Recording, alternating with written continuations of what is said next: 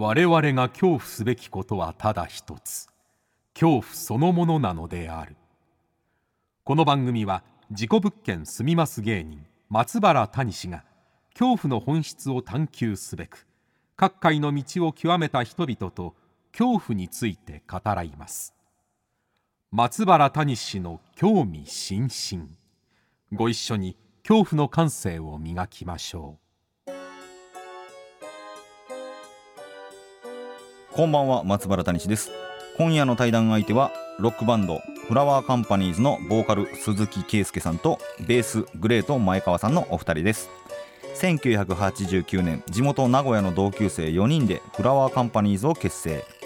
自らライブを届けに行くをモットーに活動し日本全国をつつ裏裏年間で100本を超える怒涛のライブを展開。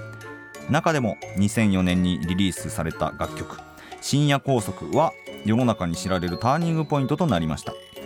大人になったリアルな心情を描きつつも聴くものを奮い立たせるその歌詞は結成33年を迎えた現在も多くの人の心を掴んでいます。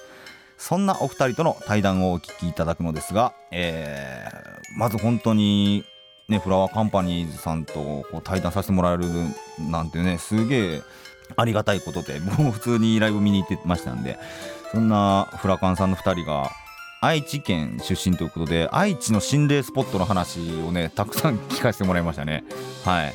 あとはまあバンドを続けていくことのまあ大変さというか恐怖についてもね聞かせてもらいましたんで是非とも最後までね皆さん楽しんでお聴きください。それではお聴きください。どうぞ。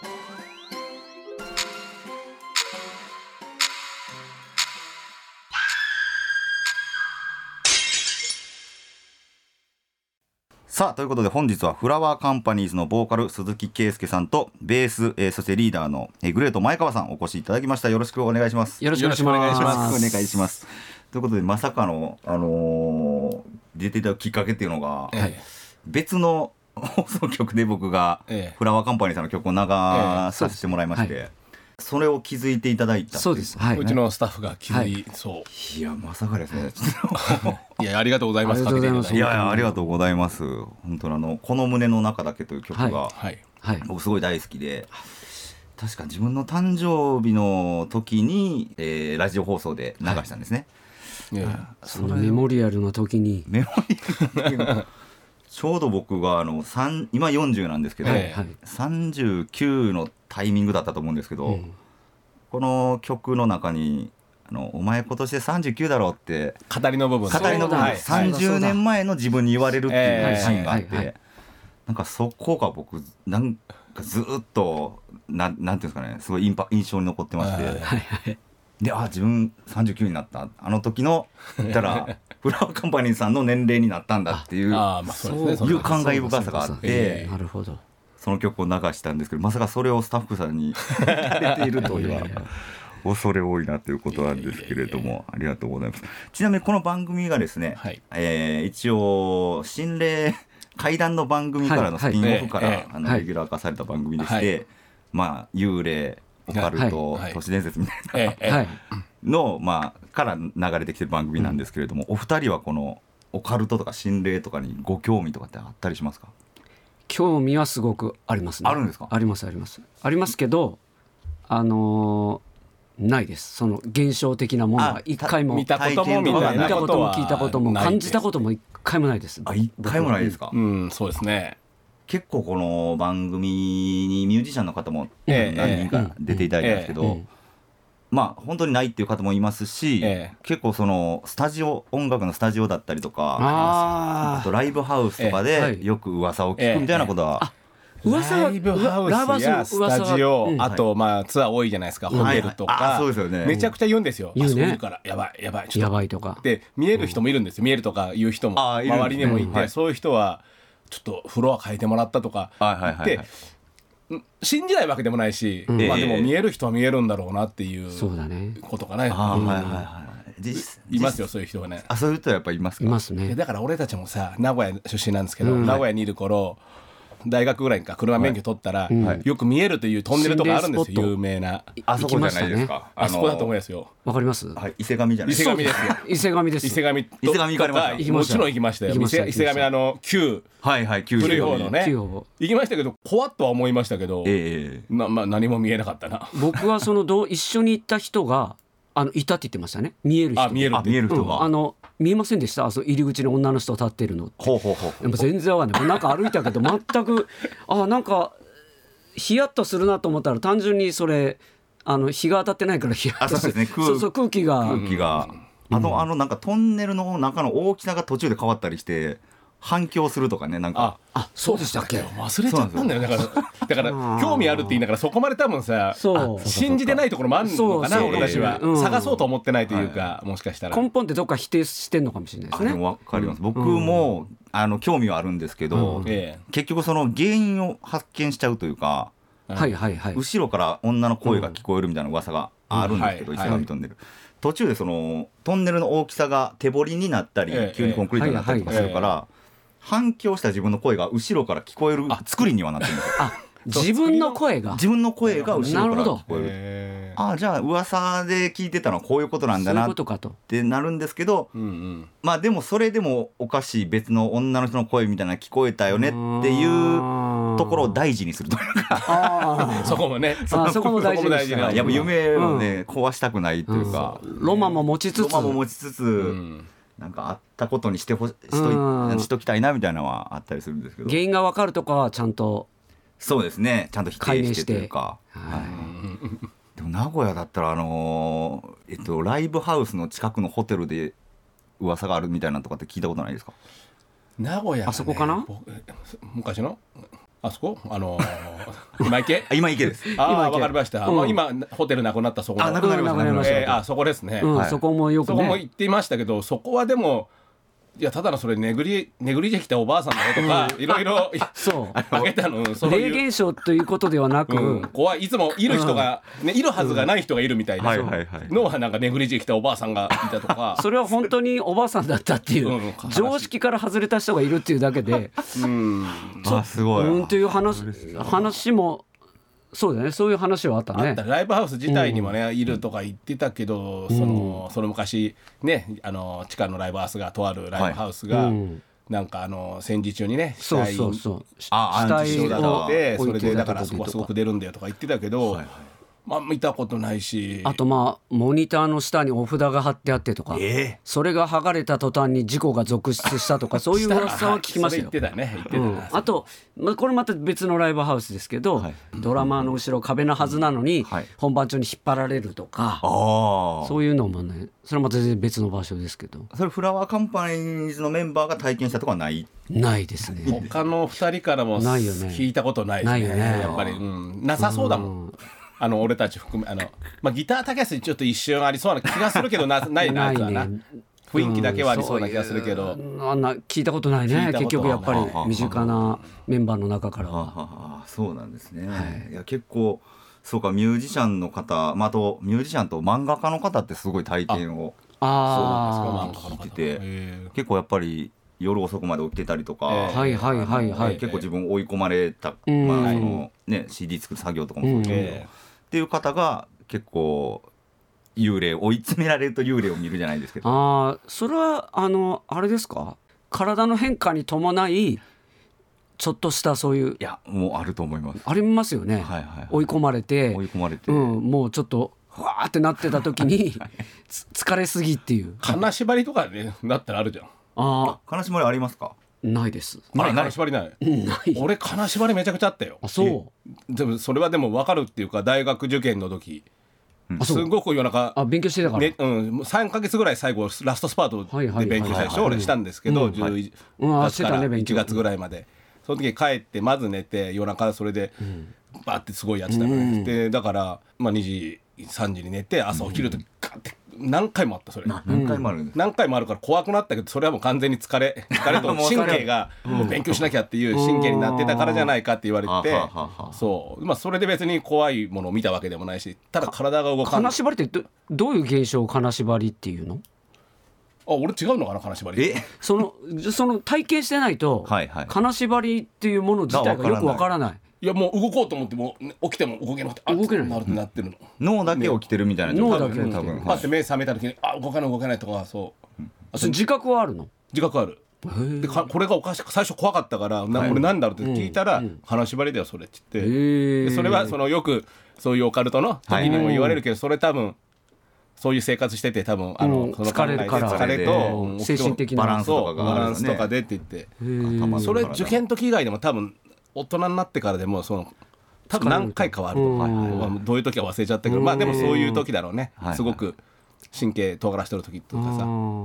うん、でもそうなった時にやっぱこれ幽霊のせいだっていうんじゃなくて、うん、あちゃんとそういう疲れてるからなって冷静に、うん、リアルに。体リアルに分かる自分で今わめちゃくちゃ今忙しく、あのいろいろ頭フル回転してるから、うん。そういう時にやっぱなったことが何回かある、そっちのオカルトの方にはね 頭がいかないね。だからあのお二人は幽霊は怖いっていうのはあんまりないっていう感じですかね。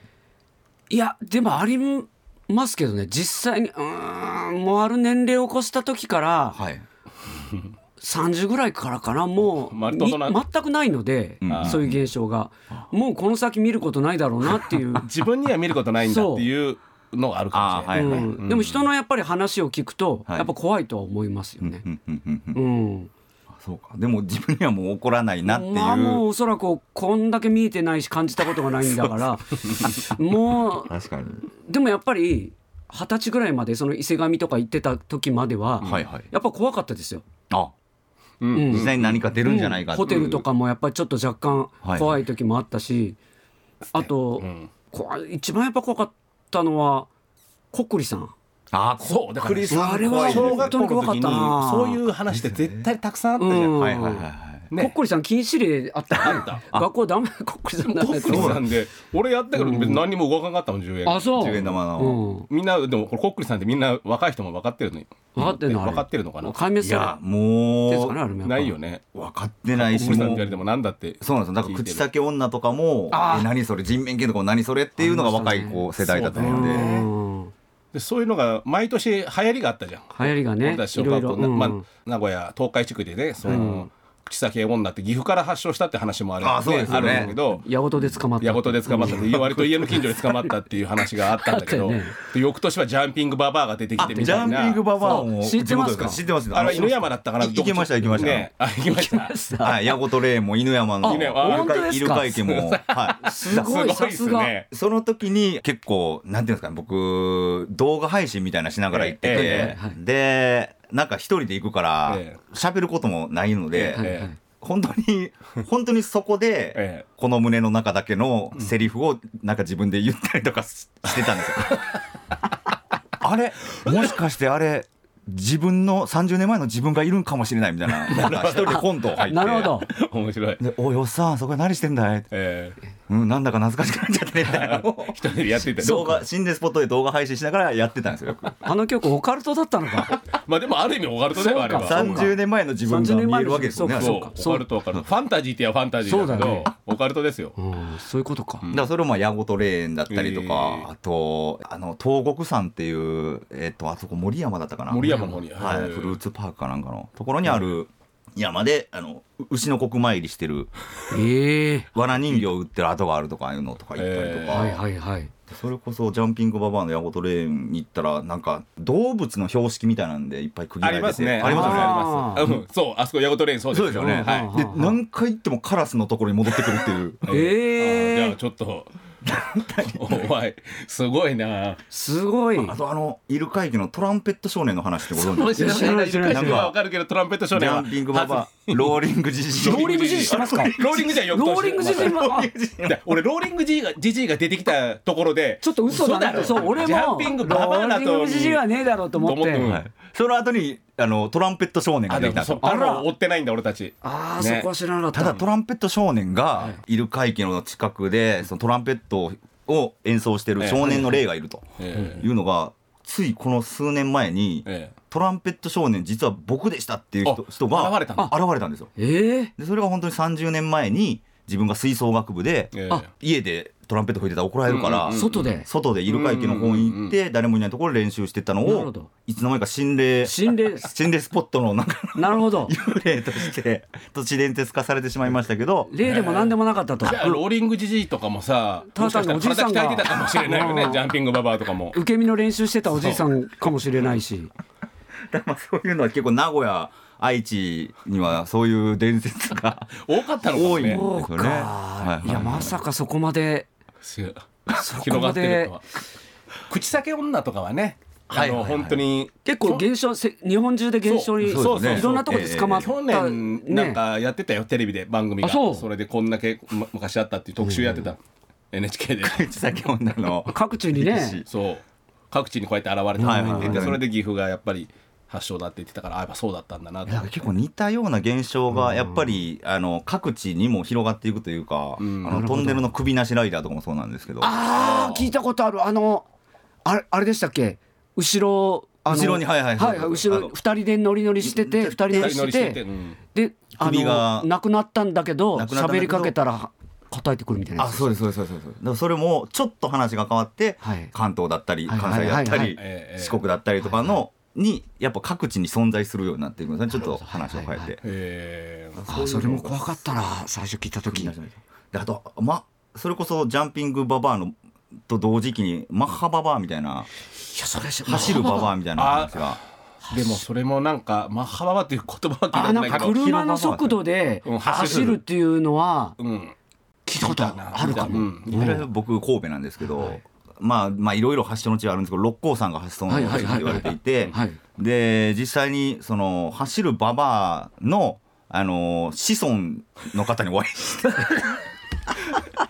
走ってた人がいたってこと要はあの本当に速い。本当に速いおばあさんがいてでもまあでも実際まあどこまでが本当か分かんないんですけど、はいはい、そのおばあさんがちょっとあの強盗にあって殺されてしまったと。でそれ以来その車の音だったりバイクの音を聞くと、はいはい、おばあさんが現れて必死に追いかけていくっていう現象が起こったんじゃないかみたいなことからどんどんそれが広がっていったっていうね。なるほど。でもいろいろ検証されてきてるのかもしれない、だいぶ解明されてきちゃってる。うん、あの詳しやっぱ興味ある人はあるじゃん。やっぱり昔のこともね、小さい頃こうだったって。えー、だから、うん、解明されてきてるかもいろんなことが。おにぎり太郎？何ですかそれ？知らないですか？おにぎり太郎？おにぎりおむすび太郎だったかどっちかなんですけど。それお菓子とかじゃないのそれ？いやあのー、おむすびを持った少年が夜中に呼び鈴を押して、え？えそれ何？いつぐらいの時？名古屋名古屋の時に。いつぐらい？小学校の時？いやいやいやいや二十歳ぐらい。あ全然知らない、うん、その伊勢神トンネルとか行ってた頃ですけど、はい、そういう話を聞いてそれは怖かったですね。おむすび太郎は何をする幽霊なんですか。いや笑っておむすびどうぞって言ってこう。まあいや可愛い子だよな。可愛い子なんですよ。あおむすびくれるんです。くれるんですよ。でも夜中の2時とか3時に急に家の呼び鈴をしてそんな時間に誰だろうと思って友達かなと思って開けると、ちっちゃいちっちゃい子供がおむすびを。でそれはもう今亡くなった子でっていう噂でしたけどね。それはこう、まあ、実際ももちろん来な 来なかったですけど、はい、それは信じるだろうも僕の友達レベルで、はいありありましたね。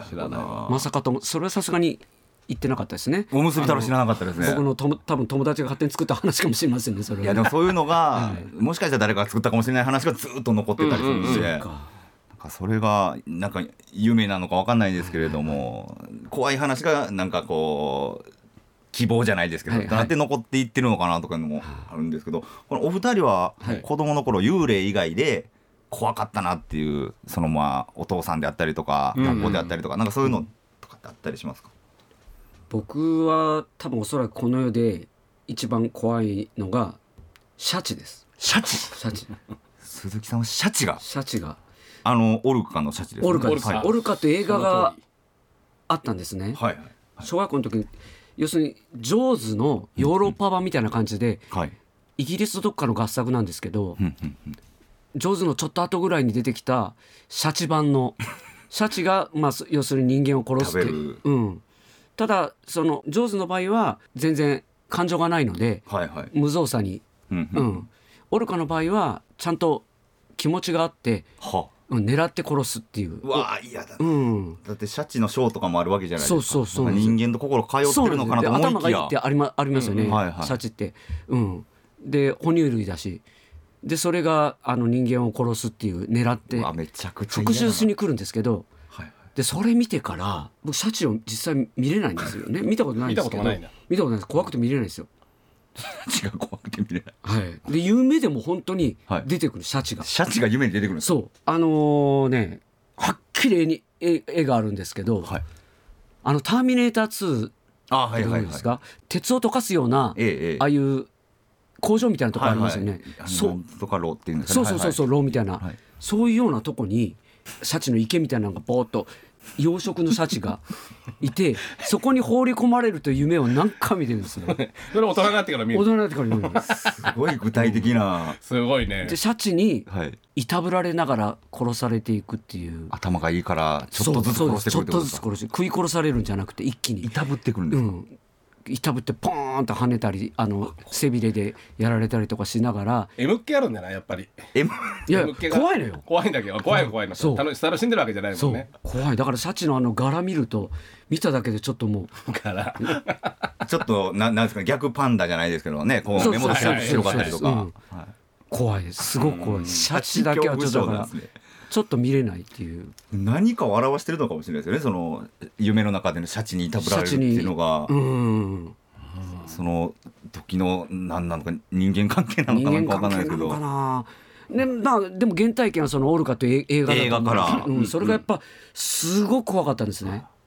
うん、実際あのさくら金蔵さんが怖い話も、ずっとされてたさくら金蔵さんが何かのイベントに僕見に行かせてもらった時に幽霊の話するんかなって思ったら、はい、シャチが飼育員の頭パクってしたっていう話 めちゃくちゃ怖くて。それで事故それになっちゃったの？事故になっちゃったっていう話なんですけど、怖いなそれは。ただただじ事故じゃないですか。完全事故それ。怖い。それは怖い。だからシャチは確かに怖いですね。シャチ怖いんですよだって哺乳類最強説あるじゃないですかシャチって、はいはいはい、史上、はい、もう海の中では一番強いって言われてるじゃないですか、うんはい、サメよりも。ええええ、でまあ陸に上がったとしてもシャチってある程度まで上がれるんですよね。あそうか。うん、あそうかそうか。そうだやっぱり最強なんじゃないか。シャチの怖さ。前川さんはあの何か怖いものありましたね。そうだから思いつかんだけど。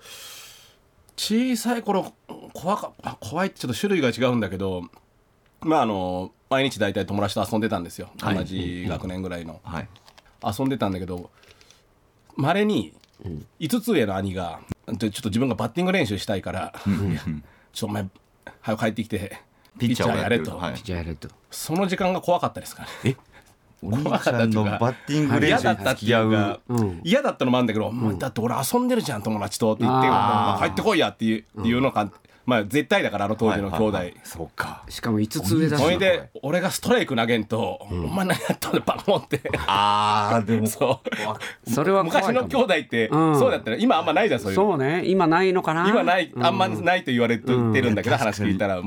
昔はそれでね硬い棒だろうと 俺グローブ今持ってねえんだろって狙って足とか投げてくる。うわー強えなとか言ってもまあそこそれ以上は言えないこっちも、うん、あの時間が怖かったかな今思うと。ストライク入らなければ入らないほど余計入れなきゃって思って入らないですよねあの。そうイップス、イップスにいわゆるイップスにそうそうそうあれが今考えるとまあずっとあったわけじゃないけど今思い出してあの時間嫌だったなすごいっていうのがね唯一嫌な嫌な時間かもしれないなって。でもそれえもう何十年も前の話を今思い出すってことはよっぽどの、うん、だってねあのー、友達で遊んでる中ではもう、うん、一番俺が集めて遊んでるし、はい、そういう感じで遊んでるからもう小山田大将じゃないけどそういうタイプだったからもともとが。なのに家帰ってその兄貴とツーマンになったら、こっちが完全に負け役にならなきゃいけないわけじゃん、はい、そうだね、そこがもう嫌だったし。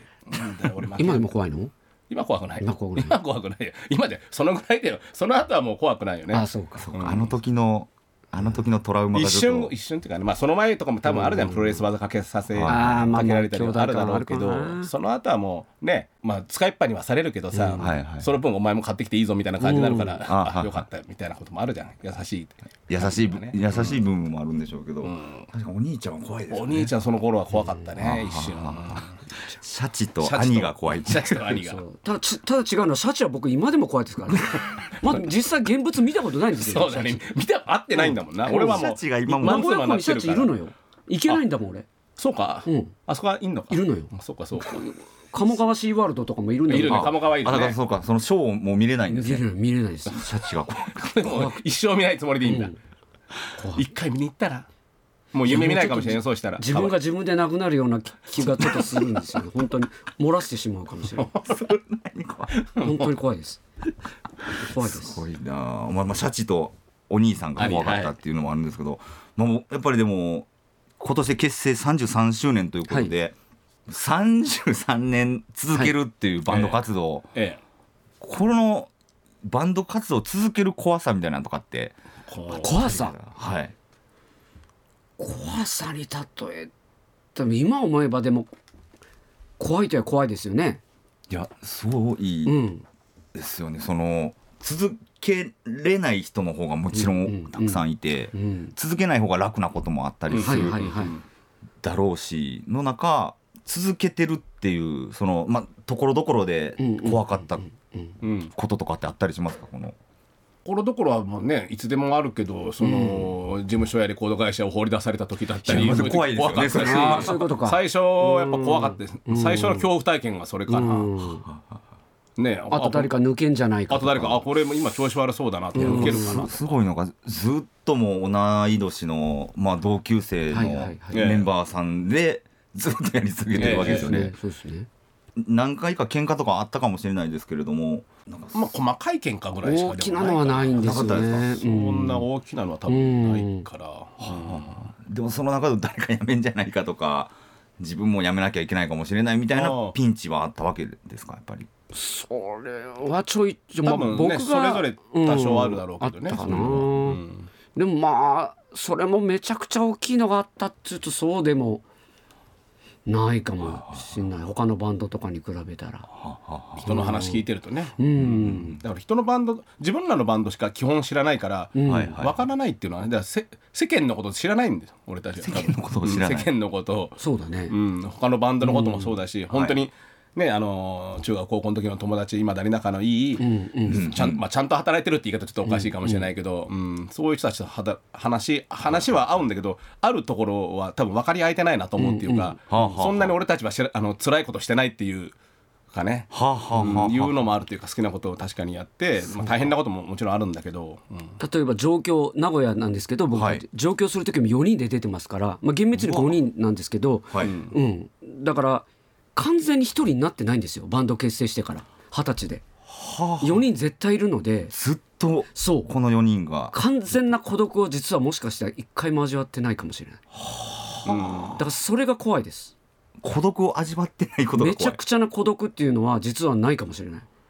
へえ、うん、誰も知らない状況に置かれたことがないよね、うん、メンバー4人。少なくともいるので。だからこのバンドがなくなった時に自分がこの世の中で生きていけるのかっていう怖さはあります。そその怖さですか、うん、せ初めてそこで世間に掘り出さ掘り出されるそれまではなんかやっぱり 4人運命共同体みたいな感じで来ちゃってるので。本当の一人がないっていう怖さ、うん、そう。それはだからこっからの怖さはあるだからね、うん、こっからの怖さはある。特に50超えてきていろんなね、う。ん、ちょっとした実家暮らしみたいなもんですもん。そこも家族のようなもんですよね、ずっと運命共同体で、そうなんですよねあそうか。そうなんです。その怖さありますよね。いやだだから何ですか外から見てる分には、はい、ずっと一緒にいる怖さとか辛さとかってあるんじゃないかなって思ってたら、はいはい、その4人じゃなくなる時の怖さが。いやそれはありますね。まあ一緒にずっといるって言っても、ね、家に帰ったりするわけだし、うん、だから、はいはいはい、もうあちょっと自分もあ調子悪くなったなと思ったら離れていくしちょっとね、うんうん、ちょっとあその距離感の距離感をねとかが、うん、それぞれがみんなそういうふうにしてるから、しっかり出来上がってる、うん、だからその辺はねまだ怖くはないんだけど本当これからのことでね。誰かが一人ちょっとずつ前よりはさ弱ってるからやっぱり。大病もしてないからいいんだけど、えー、幸いにもって感じね。幸いにもの話で、うん、もう33年目にして今回ニューアルバムの「ネイキッド」とい。うアルバムを9月7日に発売されましたが、はい、まあそんな運命共同体のバンドメンバー33年やってきてこれは今回どういった内容のアルバムといいますか、うん、どういったコンセプトとかがあったりするんですか？このネイキッドは。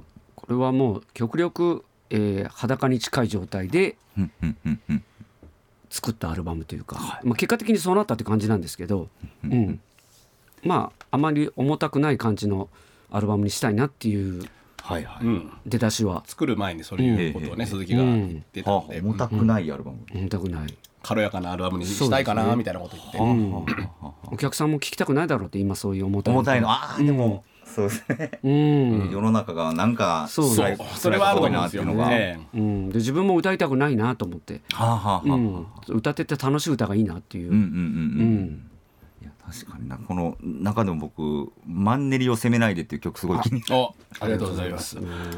マンネリってまあなんかなっていくじゃないですか、えー、活動を続けてる、うん、そこをもう責めないでよっていうタイトルって。そうですね。それがすごい攻めたタイトルだなと思うんですけどいやもう言ったらねマンネリってあんまりいい言葉で使われないし、うんうん。うん、でも生きてたらねはい、生きてること自体マンネリじゃないですかもう言ったら。そうです、ね、長生きしたら誰でもマンネリじゃないですか、うん、朝起きて夜寝てそうそう。絶対ルーティンに何かあるし、うん。はいはい、うん、そこをね、責められちゃったらね。うんうん、だから自己肯定のすごくいい僕もすごい好きですけど、うん、自己肯定です。自己肯定でいた方がいいって言うんです絶対。に、うん、なんか若くして死ぬのがかっこいいっていう憧れた時期ありましたけど。はいあのなんか27歳そうそうそうそうそうそうですジャニスとかそう,、そうですけどそういうのも分かるんですけどかっこいいねかっこいい、うん、それはかっこいいよそら、っていうのもあるんですけどいやでもその長生きしてね、はい、あのグダグダになっても生き続けるっていうことも肯定していきたいなっていうそういう歌もあっていいんじゃないのかなと思って。はい、いいですね。ありがとうございます。ということで本日のゲストはフラワーカンパニーズからボーカルの鈴木圭介さんとベースグレート前川さんにお越しいただきました。来週もどうぞよろしくお願いします。よろしくお願いします。ありがとうございました。ありがとうございました。